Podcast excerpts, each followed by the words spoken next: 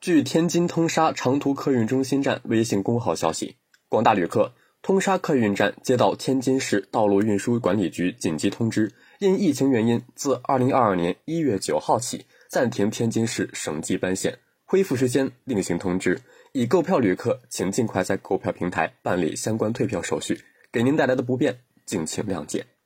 感谢收听羊城晚报广东头条我是主播张世杰。